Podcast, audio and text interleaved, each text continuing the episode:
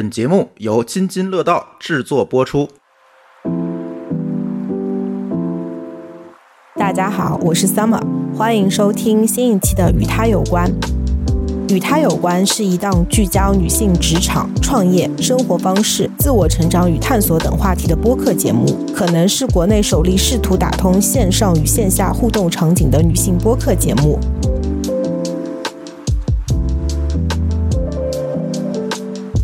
之后的生活实在是太美妙了，每天睁开眼都会觉得这一天好棒。然后更重要的就是修复自己的心灵吧，就被互联网公司 PUA 到已经残破的心灵，看起来每天都是一个成熟的中年人，但有可能内心已经崩溃了。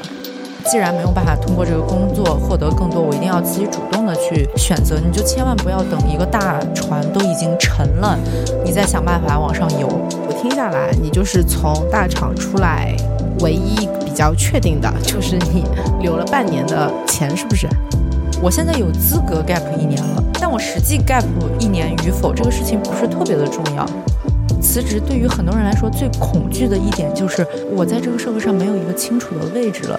但至少说，我曾经在人生即将到三十这个坎儿的时候，掌握了一次主动权。趁焦虑还没有来袭的时候，我先享受一段时间。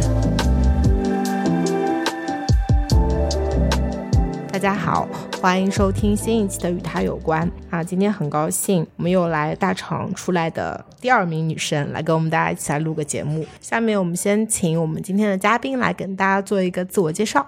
Hello，我叫铲子。其实我刚刚从什么一个中厂辞职啊，不好意思说是大厂，不是那种宇宙级海外业务这种大厂。嗯，刚刚辞职半个月，正好去旅行了一圈回来，很高兴能录这期播客。稍微介绍一下你的工作经历吧，很谦虚的说是一个中厂，嗯，其实我觉得可以算是个大厂。现在为止工作七八年了，大概有三四份的工作经历。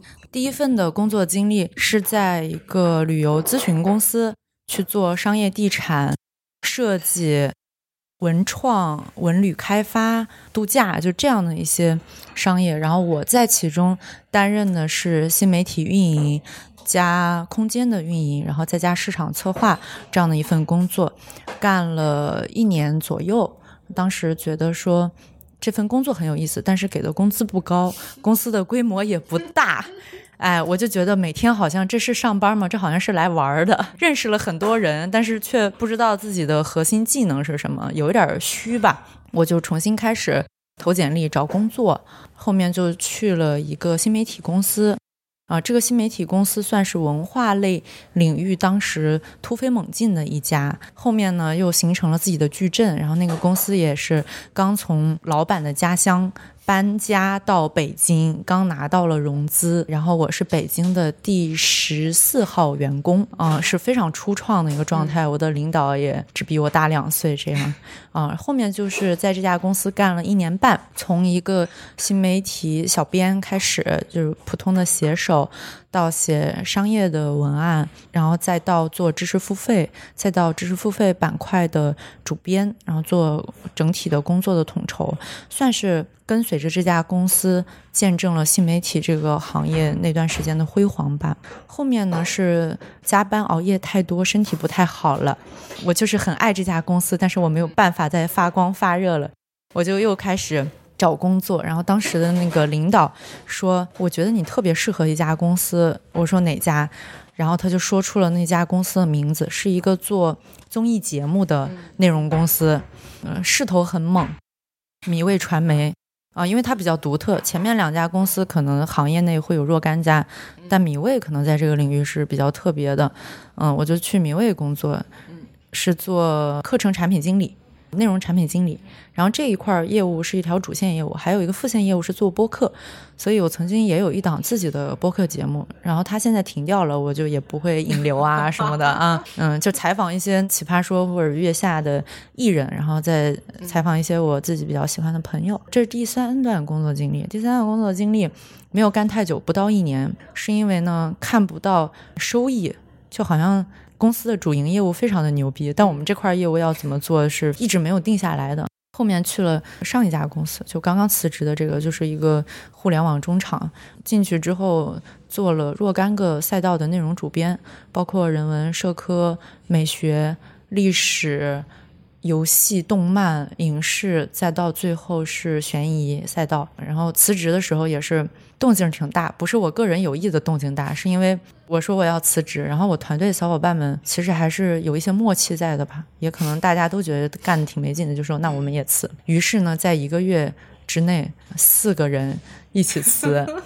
以至于公司就是我们什么都没有说，但是公司的人，包括行业内的人，就会说发生了什么，是不是这块业务没了？可能到现在领导还耿耿于怀，觉得是不是我在煽动大家做这件事情？其实并没有，是因为大家在互联网工作这么久。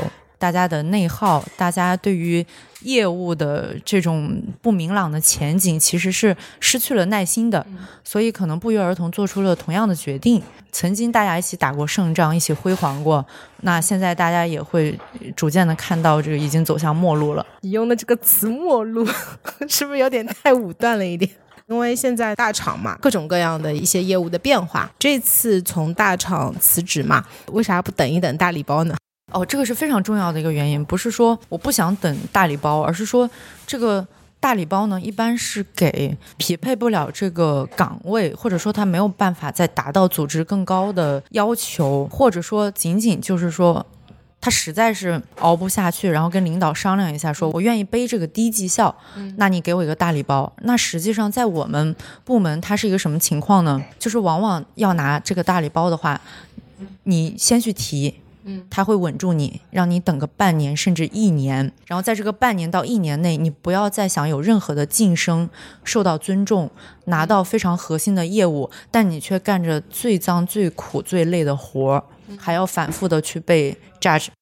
你做这个事情到底是为了什么？这种情况是我跟我们团队的小伙伴，其实大家是工作能力非常突出的，不是说一两个领导不认可我们就。可以说拿这个低绩效，而是说，在整个公司体系内，就大家有目共睹。而且我提完之后，我还要再等半年到一年。我觉得时间不等人，时间是最重要的。因为我已经渐渐的感受到，我们既然没有办法通过这个工作获得更多，我一定要自己主动的去选择。你就千万不要等一个大船都已经沉了，你再想办法往上游，对吧？嗯，对。我觉得铲子很有意思啊，因为我第一次认识他的时候。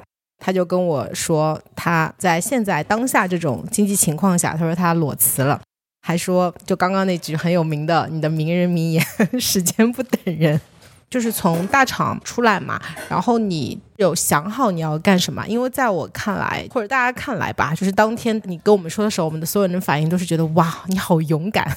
你是怎么想的吗？我觉得最核心的是要寻找自己下一个阶段的人生议题。我可能前一个阶段的人生议题是。怎么能让自己体面的在一线城市活下来？我陆续的在北京和上海工作和生活，然后从一个刚毕业的身上一毛钱都没有的，买个手机还得跟家里借钱那种状态，到后面我可以每个月去给家人打款，这种状态是让我获得了生而为人一个基本的尊重，承担起自己的责任。那这个阶段的任务其实已经完成了，然后下一个阶段的任务可能大家有不一样的选择。有的人是我在往上进一个台阶，我去做中高层，我创业，或者说我选择暂时的去回归家庭、结婚生子。我觉得这些选择都还蛮好的。我曾经其实也全部都考虑过。哦，还有一个就是念书，无论是国内念一个。MBA，因为我学管理学嘛，念 MBA，或者说国外，我在借机去学一个新的专业来转行，其实都不错。但我呢，就深知自己是一个很不适合学习的人。我过去的成绩非常的差，学历也很一般。那我为什么要在这个阶段去拿着自己辛辛苦苦赚的积蓄去做一个自己不擅长的事情？嗯，我觉得去擅长学习的人是做这个事情，嗯，我非常的理解。我不擅长学习。那我擅长的是什么呢？其实我个人感觉我是一个比较好奇心很旺盛，对人有很多的兴趣，喜欢体验生活，也比较文艺的一个人。那我 gap 之后，我可能会花比较多的时间精力因为我喜欢音乐嘛，然后刚刚开始学，我可能要花更多的时间做这个事情，不带有什么目的和诉求的，不是说我非要当一个 DJ，当一个制作人或者歌手怎么样，就是去做就好了，我能感受到快乐。还有呢，把过去曾经 mark 的音乐、电影、书、戏剧都看一看，再也不要说我被几十个 to do list 压得喘不过气来，我一年之后再看，然后一年之后再跟朋友聊说，哦，你去年给我推荐的这个电影我好喜欢呀，嗯，然后还有一些需要补足自己的短板，比方说我这两年工作太忙了，以至于我对自己的理财的技能，对于自己艺术和社科方面的专业上面的一些嗯积累，我觉得都不够。就还要去系统性的学习一下，然后更重要的就是修复自己的心灵吧，就被互联网公司 PUA 到已经残破的心灵，嗯。铲子，你真的说的好有意思啊！我跟大家就是说一下，为什么我觉得他是很勇敢。因为我第一次跟他认识的时候，当天他就跟我说他已经提了离职。然后呢，我说那你准备干嘛？我以为他是找好下家或者干什么。他说没有，我要去学音乐。所以我想问一下，就是说你当时就是出来的时候，你是到底有没有想好你接下来要干什么？嗯，我明白你问的意思，就是这个问题它代表的是是什么呢？代表说我们想好我接下来要做什么，或者我想好我接下来的目标，然后我再辞职，我 gap。所以我刚刚提到的几种选择，它都是一个想好。现在最根本的问题，其实就在于我并没有想好，我有太多想要去体验的事情，我得先去体验。如果我继续上班的话，我只能去捡浅尝辄止，我没有办法体验到这个事情。那既然我的积蓄够我活个半年到一年，那我就给自己放一个假，来挖掘一下我身上的潜能，然后来给自己时间多去接触一些。感兴趣的人和行业，说不定我下一个目标就出现了呢。我觉得这个东西是需要去寻找的，以及我个人其实非常敬佩那种很早就得知自己天赋所在，同时又足够努力的人。你会发现，这些人往往已经在做自己很擅长的事情了，做的还非常的漂亮。嗯。而我呢，就是一个很平凡普通的人。我学习一般般，我又没有太多的艺术造诣。我的性格可以算比较开朗，朋友还算偏多，但是这些又脱不开我自身有意识的去努力和经营。其实说白了，没有什么天赋，非常普通一个人。那这样的情况下，还是需要勇敢的去寻找。我听下来，你就是从大厂出来。唯一比较确定的就是你留了半年的钱，是不是？对，起码说这一段时间内我。不用换城市，不用回老家，不用把自己的生活水平降得太低。但是呢，我也不会一直 gap 下去，因为我是一个闲不住的人。我不是说真的像很多人一样，我选了一个山，去山里面自己盖房子、种田、养小动物，我自给自足。我不喜欢乡村生活，因为我老家是在乡村，小时候就去到城市念书了。我这么多年又一直在北京跟上海，我太热爱都市生活了。我的生活方式就是上班之外啊，就是白天跑步，晚上蹦迪，蹦个通宵，第二天起来继续上班。我非常的热爱所有新兴的流行文化的事情，包括亚文化的这些生活方式，看起来比较文静，但实际上是个亚逼这种状态。所以我不会妄想逃离到一个什么地方，我不要逃，我要更多的拥抱这座城市，接触这个城市的人。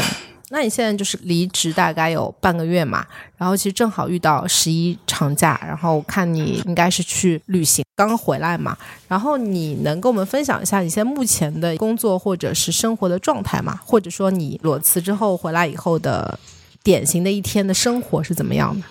我其实有做了一个自己的 gap year plan，它的第一趴是我在 gap 期间要做的事情，其中既包括精神上的，我刚才提到说，呃，自己想看的、想学的都做一做，还包括一些生活方面的，就是我真的就是不太做饭，所以我要修炼一下厨艺，然后减肥呢是我人生长期的一个命题，我要去做，因为因为就很很爱买衣服，很喜欢打扮自己，同时呢。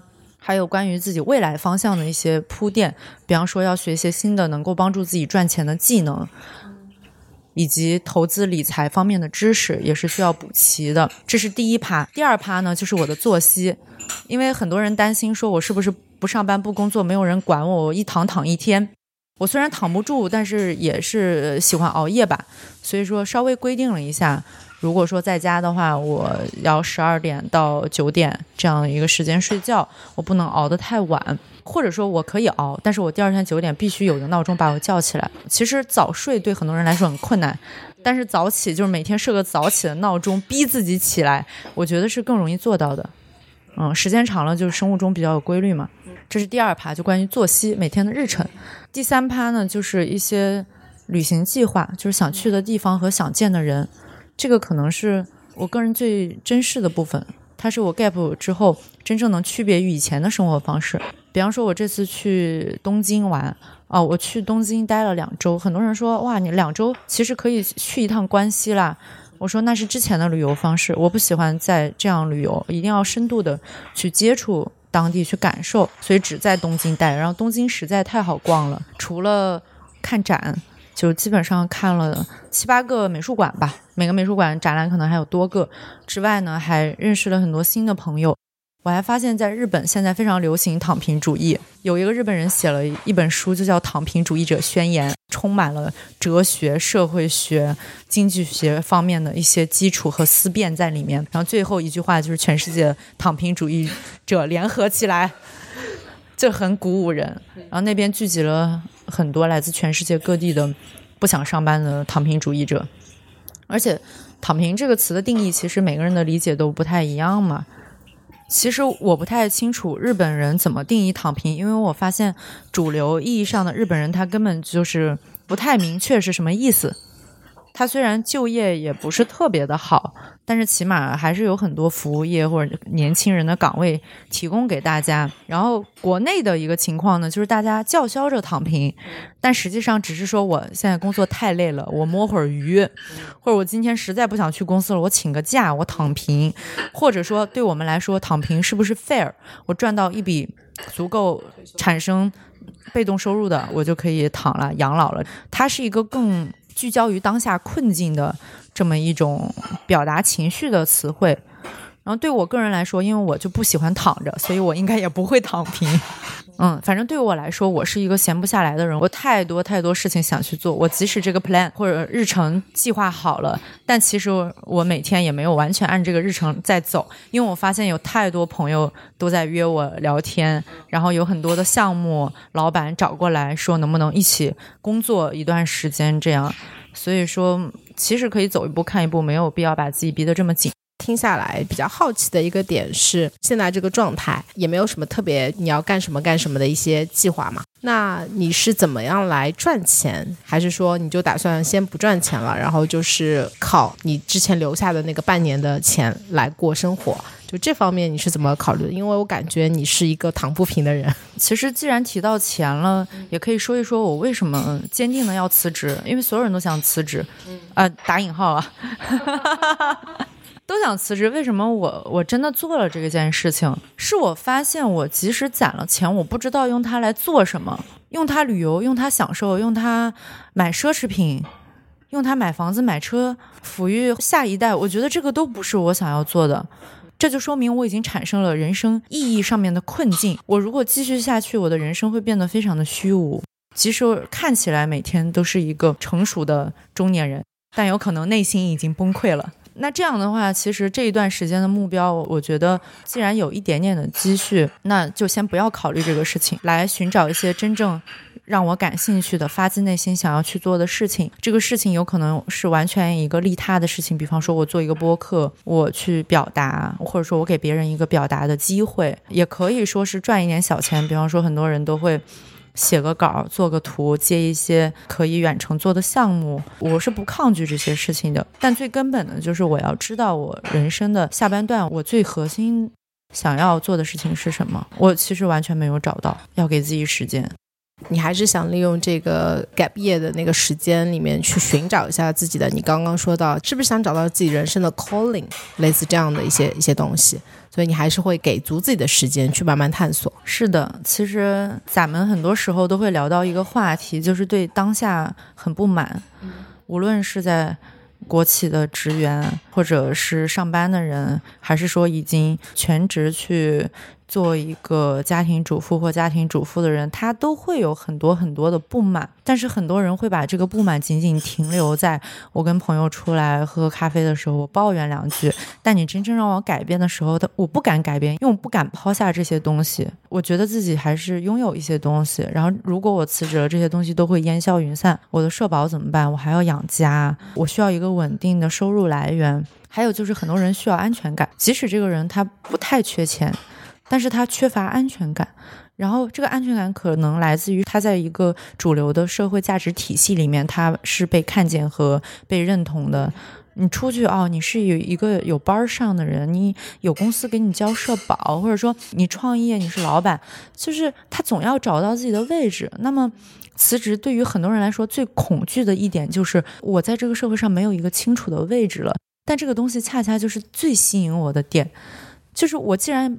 本来就不在这套体系当中，那我当然要跳出来去寻找自己的位置了。那我从小到大，我都是一个很理想主义的人，高墙跟鸡蛋，我永远选择鸡蛋。我个人对当下就是有很多的不认同和不满，那么我就要勇敢的去迈出这一步。而且，如果大家现在都在苦苦的熬着，说不定真的有一些新兴的工作、职业和机会，就在等着像我这样勇敢辞职的人去发现呢。就是你们都别出来了，让姐来先抢这个先机，是吧？对，没错，就是这样，就是要找蓝海，不要总是去投机，或者是一头扎进红海。你们卷起来吧！就是那个先辞职的人 先出来看看先机。铲子说这个，我觉得都非常的有意思啊，非常的勇敢。就是你刚刚说的这些表达，包括你说你觉得还是不知道要什么，你想给自己足够的时间慢慢探索嘛？因为我觉得这件事情还挺奢侈的，在当下。所以我觉得你非常勇敢。以你这样的性格嘛，你在你过去的一些职场中，你有一些什么样的更加勇敢的一些行为？这些行为有给到你一些什么样的结果吗？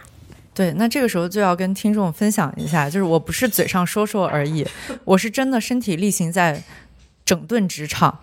比方说呢，我曾经在给公司做一些分享的时候，我就说，你永远不要把你的领导和老板当成圣人，就是不要把他当成比你强的人。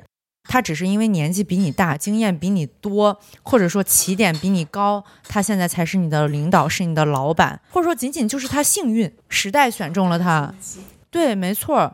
然后这个时候，与此同时，你就知道他就是一个普通人，你不要对他有太多的诉求和期待。那你要什么，你就直接跟他说；你受不了什么，你也要直接跟他表达。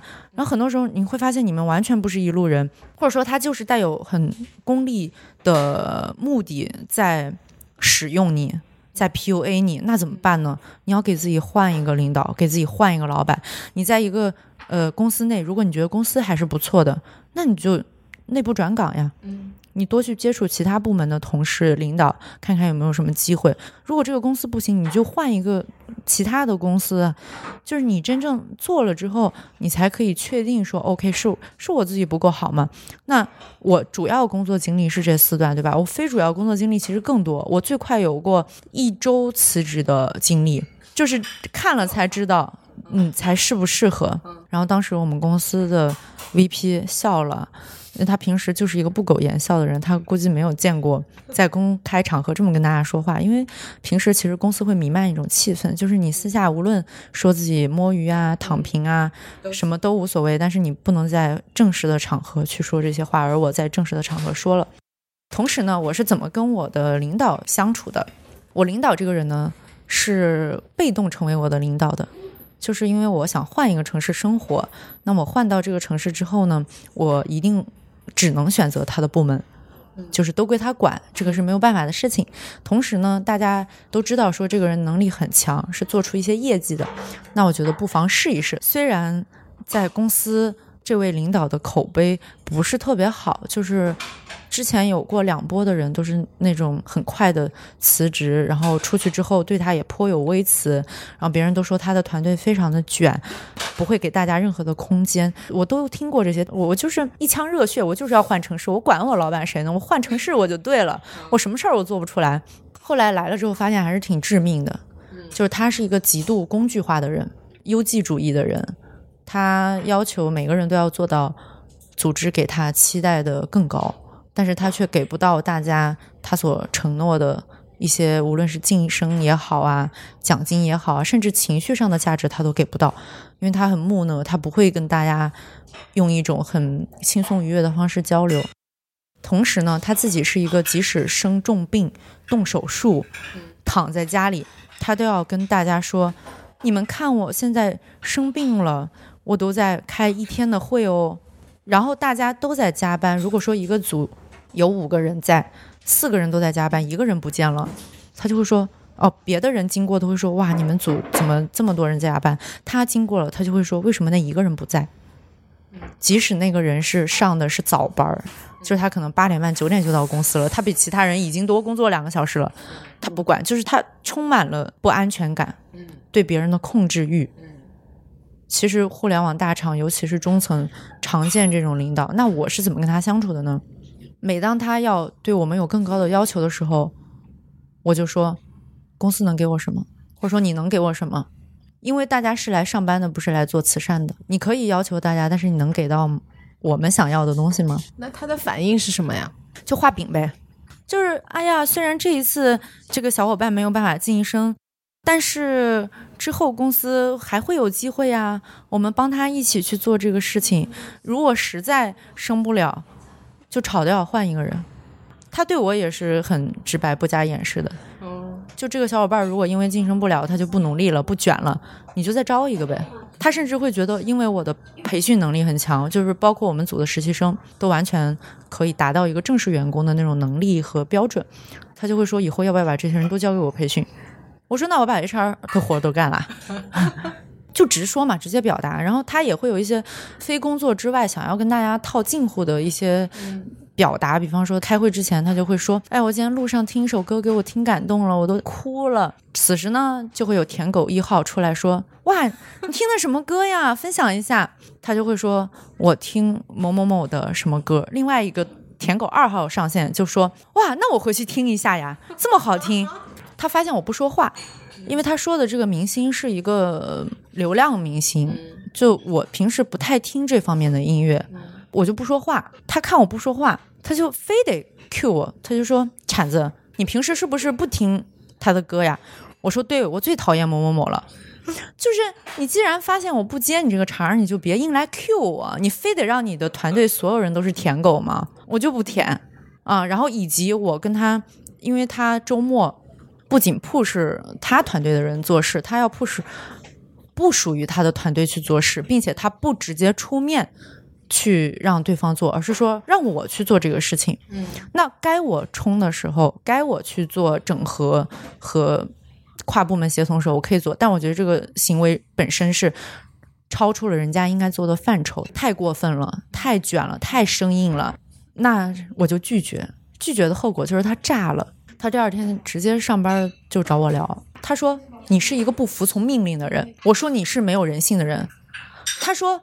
你不觉得自己工作有失职吗？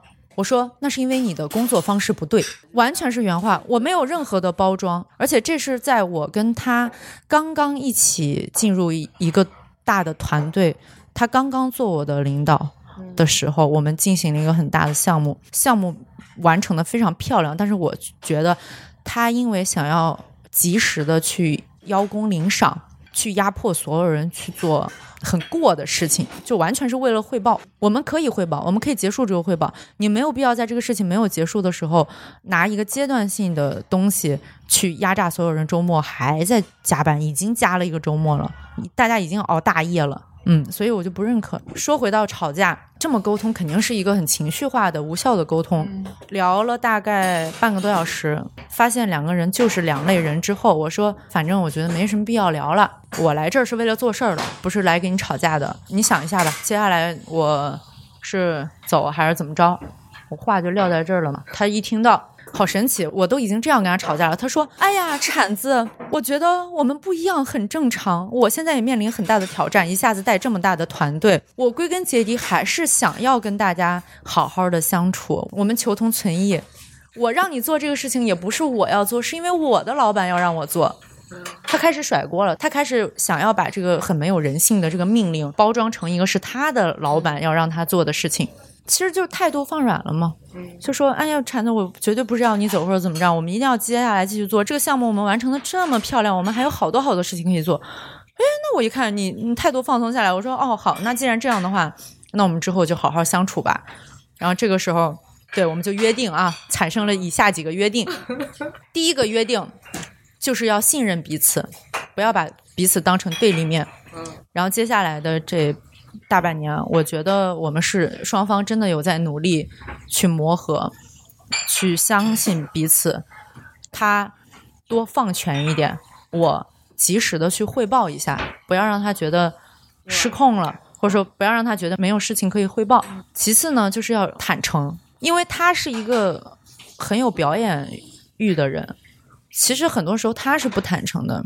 他有在营造自己职场上面的一个人设，那这样的话，别人也会被架在那儿。就你说话都是那种拿腔拿调的、冠冕堂皇的，别人怎么可能给你掏心掏肺啊？所以他就说：“铲子，你可以有什么直接跟我说。我们现在已经聊到这个地步，其实不用再有以后有任何的掩饰和不放心。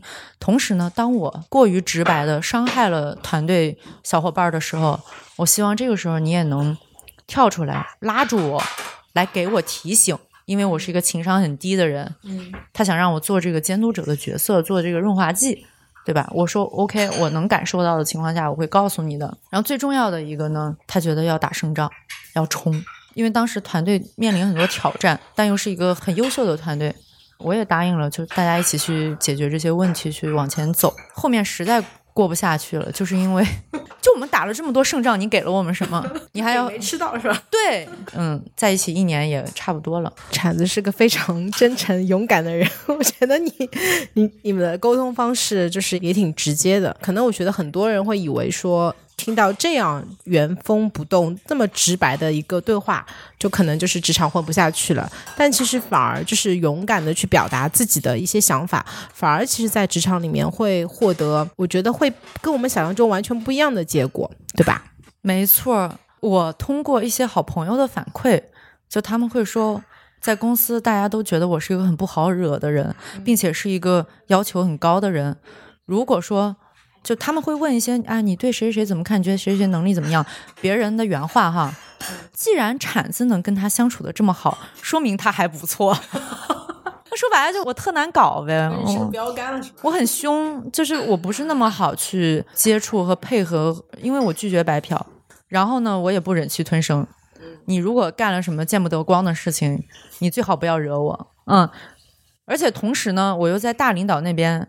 是受到欣赏的，或者说因为在公司还是待了几年的，是认识的人比较多。那别人在找我的时候，心里就要有杆秤，就你别以为我是个傻子，你可以欺负我，或者你欺负我们团队的小伙伴，那是绝对不行的。但同时呢，如果你想做什么事情是非常需要跨部门协作的，需要争取资源、争取预算的。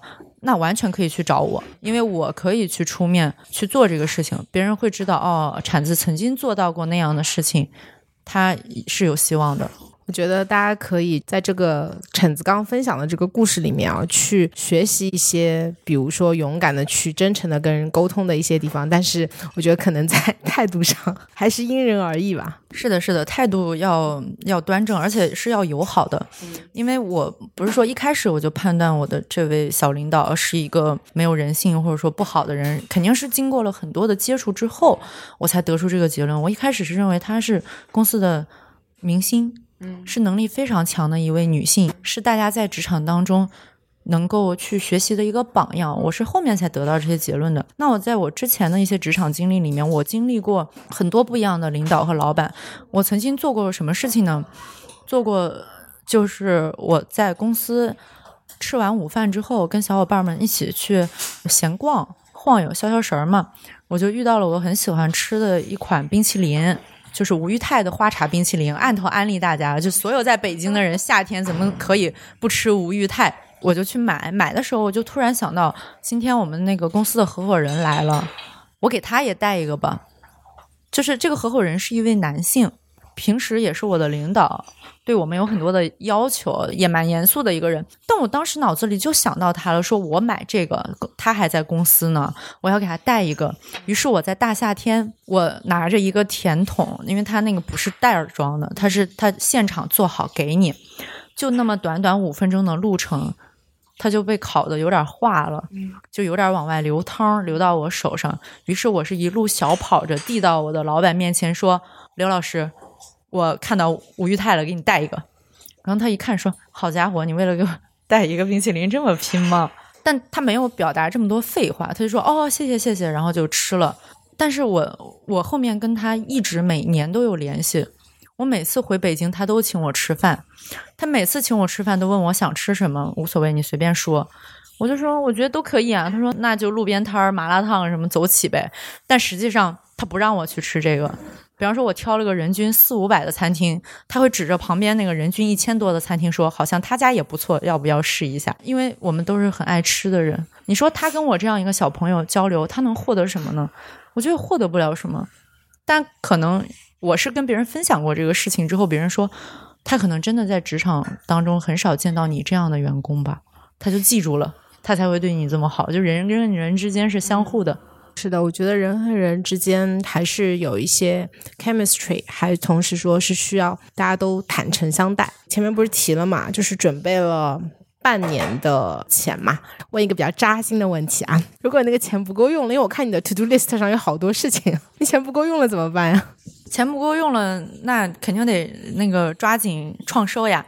创收的第一个来源呢，就是我肯定得自己干点活，接点项目。有可能是兼职的身份，也有可能是正职的身份。万一真的有一个我很喜欢的工作或者很喜欢的老板来找我，我当然是可以上班的。只是说这个一年是我给自己的一个礼物，嗯，就是我现在有资格 gap 一年了，但我实际 gap 一年与否这个事情不是特别的重要。然后另外一个创收路径呢，就是也许真的可以找一个金主，就是这个事儿是源自于我妈。他有一次跟我聊天，他说：“哎呦，你这个一线城市，呃，生活成本那么高，你现在又没个金主，可怎么办呀？”我说：“那我就找个金主呗。当然，这个金主可以是传统意义上的那个，就是你找个老板包养你，给你钱，对吧？这是一种路径。当然，我已经失去了最好的年纪，就是刚毕业的时候，真的有很多这样的老板，很多这种油腻。”中年男性来骚扰我，啊，我已经过了这个很好的窗口期了，已经错过了。那就有另外一个意义上的老板，就是他有没有可能成为你的一个投资人，帮你去做你想做的项目？那同时，呃，我跟 Summer 都在一个社群组织里面，这个社群就是在帮助大家去寻找资源，达成自己的目的。所以说，现在也我马上要出差去一趟北京，就是因为有这样一个机会，也许能够有人。投资我去做一个我想做的事情。那我想问一下你，就是如果接下去找的那个工作，他如果因为前面讲的就是 gap 一年嘛，是其实是一个美好的一个愿望，一个礼物嘛。其实倒并不一定是要一年，就是可能就是说找到你比较喜欢的工作，或者是有更好的机会，你就会去做这件事情。那我就问一个很实际的问题啊，如果你感兴趣的工作跟你原来的大厂的那个工资相比，它如果是下降的，你会怎么来看待这件事情？其实大概率是会下降的，尤其是越光鲜的，越是我们平时会接触和喜欢到的这些行业和这些工作，往往工资就是较低的。但是只要能够维持我的生活。必须成本就可以了，因为很多时候大家上班的时候为什么会需求那么多，那么喜欢买买买，还不是因为自己情绪上面是有一些亏欠的感觉。我在上班的时候，我每天躺在床上，我都想打开淘宝或者小红书刷一刷，买一点东西犒劳一下自己。那个快递永远是收不完的，发了奖金我一定要买个包、买个鞋，慰问一下自己，不然我图啥？是有这样的一种情绪弥补型的消费在的，那不需要上班的人，我现在很多朋友是这个状态啊。首先需要的衣服没有那么多，背什么包呢？帆布包最实用，对，轻便好看。同时呢，我还不用上班通勤成本。如果挤地铁，我又要花时间成本。但是现在我都不需要了，所以说这个钱花销没有那么多。我有时间了，我还可以自己做饭，我还节约了点外卖的成本。所以说，重新找的这份工作呢，肯定不能再是一个九九六熬大夜，让我们自己身心不健康的工作，嗯，甚至说我们曾经互联网厂工有那么高的工资，还不是因为有一些泡沫在？也许它根本意义上没有创造那么大的社会价值。现在这个泡沫破了，就大家接受现实就好。所以你对这件事情就有心理预期，而且如果真的比较低的话，你也不介意，对吧？而且真正要赚钱的话，其实不能打工，要自己做老板，做一些没有那么体面和光鲜的事情。但是这些事儿才是真正能赚到钱的。我觉得，既然上班的话，你要么就是想学习技能。那本身这个组织就在培训你，你也在上学，你能收获很多东西，嗯，要么就是你需要让自己有一个社会身份，它是一个更更虚拟的带给你的安全感的东西，或者说你能因为这个工作接触到很多有趣的人、有趣的事情、有趣的行业，这个都是工作能够带给你的呀。当然，我我的意思不是说鼓励大家找工作不要看钱，就找工作还是要看钱，怎么看钱呢？他给你的是不是市场价？我觉得不能低于市场价，他不能一边面试你说觉得你特别好，你特别匹配我们，但是我只能给到你这么多，那这个是不 OK 的。或者说 HR 有时候会骗人说我们这儿十六星，你去了之后发现，哎，怎么变十五星、十三星了啊？所以你去之前一定要问好，说多少人能够拿到这个十六星，或者说你年终奖大家都听说什么游戏公司发了多少多少，百分之多少的人发到？你一问你会发现很多 HR 他就懵了，因为可能。他大家以前没关注，就是这个饼直接就吃下去了。就这个饼咱们不能轻易吃啊，一定要感受到这个公司对于人才的尊重。嗯，嗯，还有就是，嗯，工作起码我现在还不到三十岁嘛，我觉得是一个积累的过程，这个积累是要踏实的。而不是说我指望在三十岁或者四十岁之前我就赚多少钱，然后 fair 后面就全部是养老，什么环球旅行。我觉得这个对于大多数人来说要求太高了。就是咱们还是要每一步稳扎稳打。前面我可以不着急，我可以积累很多的技能、经验、人脉。我可能某一个点有想做的事情之后，这些东西都会向我靠拢。嗯，未来是有机会赚钱的。嗯，年轻真好。有大把时间可以再继续去折腾，是吧？然后最后想问问看铲子，因为现在不是还有很多大厂的女生是在大厂里面，然后也有很多就是说辞职出来的，也有一些拿了大礼包的，啊，也有一些在国企啊或者事业单位这种的嘛，就是能不能给他们就是一些建议吧？我实在不敢给什么建议，因为我就是一个非典型的人。我一直在职场里，然后但一直仿佛是一个整顿职场的存在。然后曾经很多人觉得说我是不是被公司过高的预估了，甚至我在某一段时间内可能会当成一个标杆拿出来讲，是因为公司好像在鼓励这样的敢于创新、敢于突破、不太计较得失的这么一个人出来。就我是一个靶子，是一个象征，一个符号。但实际上我知道自己几斤几两，我曾经就是被过高的去预估了。那这样的话。那大家这个班还要不要上呢？这是很多人在纠结的一个问题。首先就是经济要独立，如果你的经济没有独立，你就老老实实的上班，就是都是成年人了，你不能说还花着家里的钱。嗯，那但是我又说我不想上班，我要躺平，这是不可以的。其次呢，就是你非常明确的知道自己适合什么，不适合什么。就很多人对于当下现状的不满，是他感受到跟自己的理想有所差距。但也许你最适合做的事情就是这个呢，对不对？那我清楚的知道自己已经不适合这份工作了，是因为我没有办法从当中感受到任何的成就感、快乐和价值。别人夸我，我会觉得哦，这不是我本来就应该做到的吗？别人不夸我，我就在想你少 PUA 我了。我知道我自己还不错，那么就是不认同这套价值体系。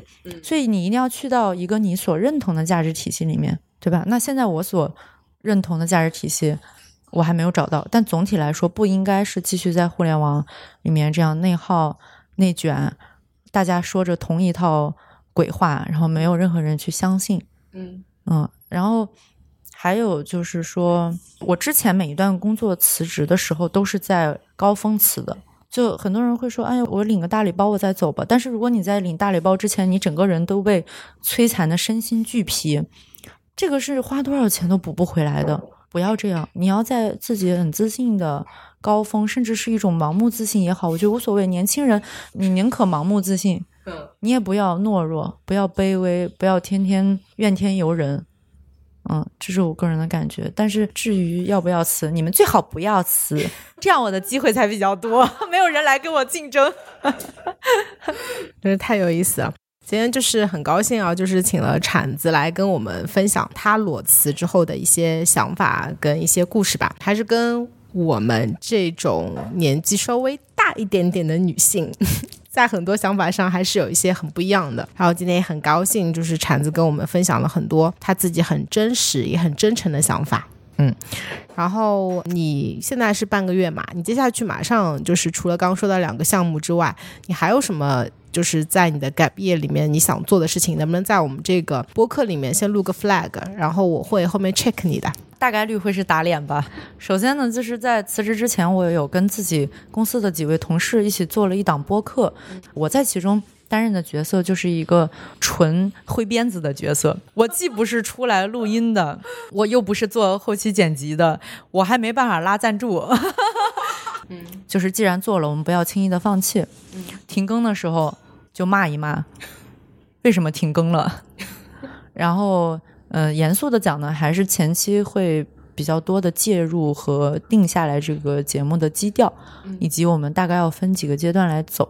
另外要做的事情呢，可能也是八字没一撇吧，会去上海时装周那边玩一圈，因为一直个人比较喜欢时尚行业，还是想要就是深入到内部去看一看到底大家怎么工作的呀。我喜欢的这些设计师品牌在中国是怎么样去运作的，然后要按住自己的钱包。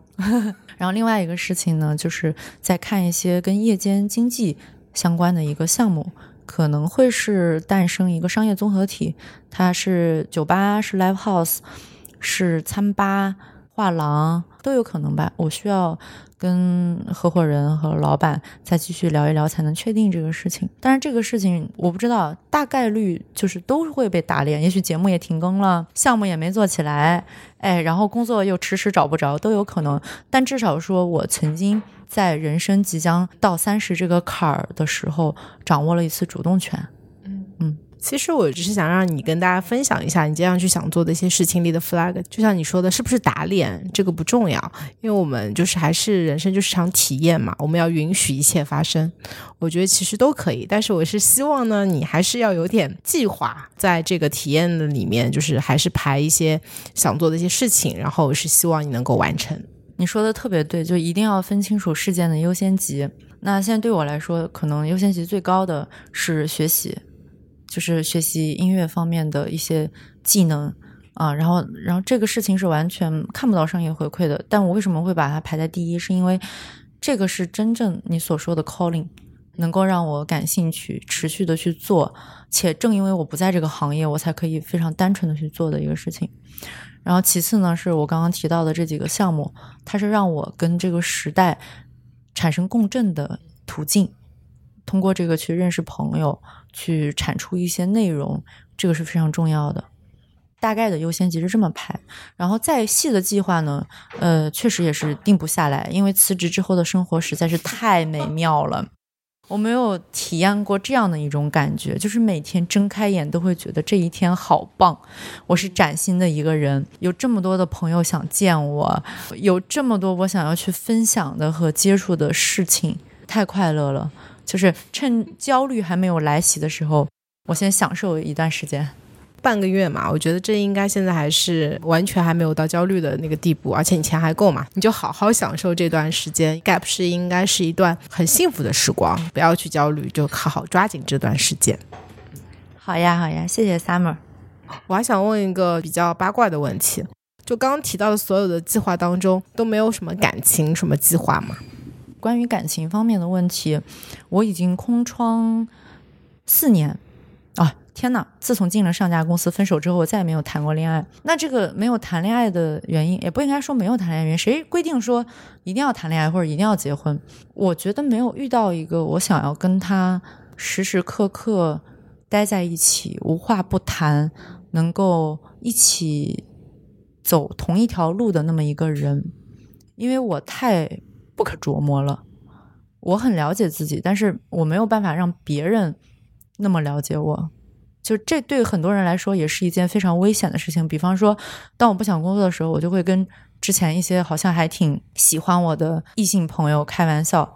就是很明显感觉到，人家说哦，那你既然不用工作，你要不要来我这个城市？你要不要试着跟我谈恋爱？你终于要回归家庭了，对吗？他好像就是有这样的期待，我就会直接问我说：“你一年赚多少钱？你能给我多少钱？”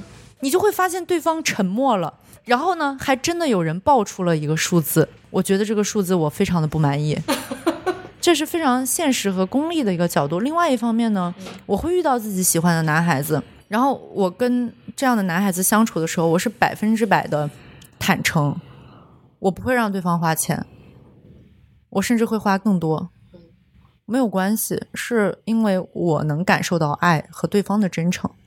那我们没有去谈恋爱的原因，我觉得就是为什么一定要谈恋爱？我想不通，我不想跟一个人同居，然后现在单身的生活也非常便利。就没有找到一个理由。哦，对，有一种说法就是每个人都不是一个完整的个体。当我们碰到那个爱的人的时候，我们的灵魂才合二为一。怎么样？我特别讨厌这种价值观。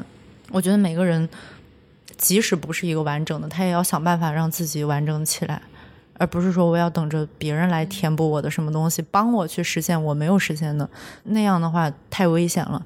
但也不是说大家要非常太过于独立，什么都自己去做。所以不是因为在大厂的工作耽误了你，是吗？在大厂会消耗人很多的精力和情感，然后回到家只想躺着，不想社交，不想认识人，然后跟别人聊天可能也是随便聊两下就算了，失去很多机会。呃，这个我是赞同的。嗯，大厂单身率高，然后大厂大家自己也可以活得很好，我不用依靠别人。对，嗯，我我完全不否定这一点。嗯，但是离开大厂之后要不要恋爱？我觉得这个事情真的就是随缘，因为我个人非常喜欢不期而遇。还是很追求浪漫和感觉的一个人。嗯，如果说我带有非常明确的诉求，我喜欢什么样的身高多少，呃，什么样的身材，呃，最好是什么什么行业的，做什么工作，家是哪里的，那这个人就没有办法带给我新奇的体验和感受了。哎，我好像是无论工作还是感情，我都非常追求体验，对方一定是要让我非常感兴趣的，是我从前没有见过的人，我通过认识他，我能打开一个新世界的大门。这种人是最吸引我的。那当然，就是人越活，你会发现这种人就越少。所以说，我不强求。但如果这样的人来了之后，我一定会努力抓住的，因为我就是很敢表达。我曾经有一段感情经历是大学的时候，大家都很单纯。从来没有玩过社交软件，然后当时跟对象一起去看一个演出，演出的氛围非常好，很嗨，乐手就在台上跟大家讲说，哦，可能今天是一个什么很特别的节日啊，就说，哎，大家是跟身边的人是怎么认识的呀？哎，我跟当时男朋友正牵着小手呢，然后男朋友就看着我，话筒也递给了我，我非常大声音说了一句约来的。就很不想严肃的说我们是怎么遇到的，怎么认识的。然后我一说约来的，结果我当时男朋友特别开心，他把这个事情当做一个很珍贵的记忆放在心里，就说哦，原来这个女孩是会在公众场合这样去开玩笑。他甚至还会跟他后面的女朋友去分享这个事情。我个人认为啊，从恋爱当中。获取很多不一样的体验，学会很多的技能，用来完善自身的灵魂是最重要的一件事情，而不是说对方带给我什么样经济上的回馈，甚至情绪价值。就是你怎么要求别人给你那么多情绪价值呢？对吧？大家在当下这样的世界生活都已经很累了，而是说互相去给对方养分。嗯，也不要去一定要苛求说我们未来。目标要多么的一致，要一起创业，还是要怎么在哪里买房？我觉得这个东西对我来说太沉重了。嗯，再过几年我再考虑吧。希望你再过几年，你回头认真听一下这一期的播客。对，呃，因为刚刚跟 Summer 有聊到，Summer 说其实之前他跟我的很多想法都特别特别像，包括说对于亲密关系的这种抱有疑问的态度，就是为什么人要结婚要恋爱怎么样？然后后来呢？遇到了，哎，这个 soul mate，整个人就状态不一样了。那我只能说沾沾喜气啊，希望我能够遇到，因为我还是还蛮渴望这样一个人的出现，呃，或者说这样多个人的出现。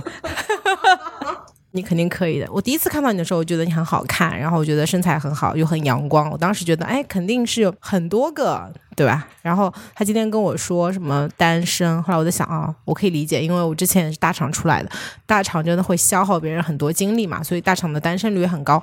但是我想你现在反正是出来了，你要开启一段你的新的计划，我觉得你的计划里面应该也加上这件事情，好吧？啊，祝你后面的那个 gap，不管是各种工作的体验，还有感情的体验，都能够有比在大厂更多的收获。好呀，好呀，谢谢 Summer 的祝福，也希望这一期聊的东西能对大家有用，不要觉得是一个疯子来做客了。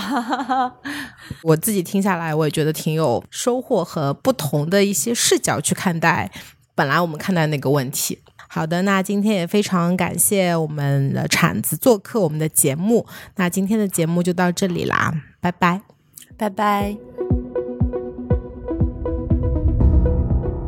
感谢您收听本期节目。本期播客节目由津津乐道制作播出。你也可以在我们的官网 d a o 点 f m 找到我们的更多内容作品。如果您喜欢我们的节目，欢迎在微信、微博、朋友圈等社交媒体转发分享。您的分享对我们而言十分重要。如果您希望与我们互动，可以关注我们的微信公众号“津津乐道播客”，天津的津，欢乐的乐，道路的道。在关注后按提示操作，即可加入我们的听友社群。